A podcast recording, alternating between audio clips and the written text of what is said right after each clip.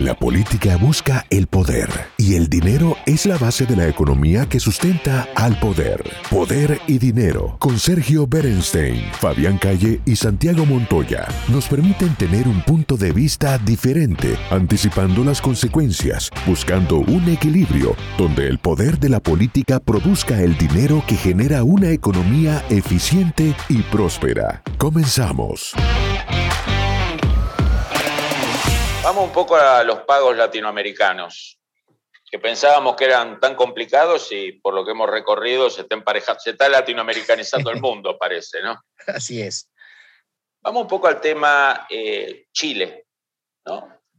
Eh, en el 2019, hablo por mí al menos y de algunos colegas, todos creíamos que Chile era la excepción, ¿no? Que había cruzado permitía entrar en una etapa de estabilidad larga, política y económica. Y un día se quemó Chile. Un día de, octubre del 19 se quemó Chile.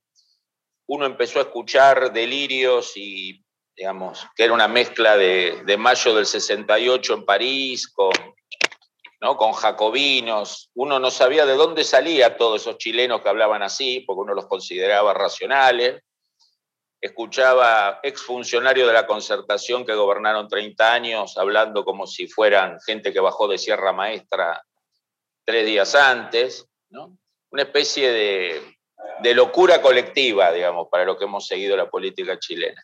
Eso se reflejó en violencia, se reflejó en un mandato de reforma constitucional, nos reímos mucho los politólogos con los discursos en la, en las constituyentes, jamás pensamos que Chile podía llegar a ese nivel de delirio en los debates políticos. Hay un proceso electoral, pero pierde la primera vuelta el que encarna supuestamente esa revuelta, ya una señal electoralmente. Gana en una segunda vuelta y ahora se encamina muy probablemente a una derrota de ese instrumento básico que es la constitución. ¿Cómo ves el proceso político de Chile? ¿Esta derrota eventual o probable la constituyente es un regreso a Chile a algo más intermedio, moderado, o esto es un, capítulo más en la latinoamericanización otra vez de Chile? Para empezar, ahora el análisis de coyuntura es el típico péndulo revolucionario. La gente salió a la calle a pedir cambio y las cosas se movieron tanto que ahora lo que pide es orden. Y hay una disputa en esta elección por la reforma de la Constitución, el plebiscito de salida, en el que la gente va a tener que optar si quiere cambio a cualquier costo, por ejemplo, el costo de la inestabilidad y la incertidumbre, o prefiere el orden a costa del cambio. Es una decisión difícil y por eso mucha gente, incluyendo líderes, están convocando a votar a favor o en contra de esta constitución desgarrados. Pero es esto lo que está en conflicto. ¿Cómo se puede hacer para compatibilizar el cambio con el orden? Las dos cosas están bien. Los que quieren cambiar no quieren cambiar hacia la anarquía y el caos. La mayoría, por lo menos. ¿Qué va a pasar? Hoy las encuestas depende a quién le preguntes. Hay algunos que creen que se va a aprobar, pero ya Boris está preparando el plan B. Si no sale el plebiscito de salida, va a convocar a otra constituyente, otro procedimiento, donde van a ser las cosas un poco menos provocativas irritantes que esta vez, para conseguir un resultado más consensual, porque la constitución obliga a todos los ciudadanos, no solamente a los que despertaron, también a los que prefieren seguir dormidos. Y tiene que ser menos fracturante que lo que puede ser una política pública más coyuntural. Ahora, ¿qué es lo que va a dejar esto? Algo que veníamos viendo de antes y como vos decís, pensábamos que Chile era la excepción y a veces hasta dudábamos de nuestros colegas que en 2011, David Altman, Juan Pablo Luna, avisaban que el sistema político chileno tenía un buen lejos, que desde afuera, desde lejos se veía bien, pero desde cerca estaba lleno de imperfecciones. Sobre todo ellos notaban la falta de participación popular que, llegaba, que llevaba a los partidos políticos a ser estables, pero, en sus palabras, desarraigados tan estables, pero están flotando en la superficie, no tienen arraigo popular. Y hoy dicen, el sistema de partidos chileno se parece más al peruano que al uruguayo, siendo que el uruguayo está estructurado y el peruano está anarquizado. En Chile tenemos un sistema de partidos anarquizados como en Perú. Claro, Chile se parecía a Perú en el equilibrio macroeconómico, pero no se parecía en el orden político. Tenía un orden político estable y legítimo.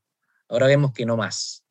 Vamos a ver cómo evoluciona, sigue teniendo como Perú por ahora, equilibrio macroeconómico, pero depende del cobre. La primarización de la economía chilena nunca la resolvieron. Resolvieron la maldición de los recursos esterilizando las divisas que llegaban por el cobre. Pero ahora que se espera que haya más redistribución, a lo mejor arruinan lo que habían construido con esfuerzo y a costo de, no vamos a llamar pobreza y desigualdad, porque Chile redujo la pobreza y redujo la desigualdad. Lo que no redujo es la diferencia de estatus. El hecho de que los que están abajo son menos pobres que antes, pero se sienten igual de irrespetuados, como diríamos, igualmente indignos o tratados con indignidad por lo que están arriba. Esta sociedad jerárquica, vertical, típica de muchos países de América Latina, que a diferencia de las plebeyas del Río de la Plata, Uruguay y Argentina, sigue teniendo un corte de clase muy importante. Vamos a ver cómo procesan esto, pero en principio, si lo que habla de los partidos es correcto, si son cada vez más Perú y menos Uruguay, están en problemas, porque lo que vemos en Perú no es muy alentador para la estabilidad del sistema de partidos. La democracia no quiebra, pero es de baja calidad.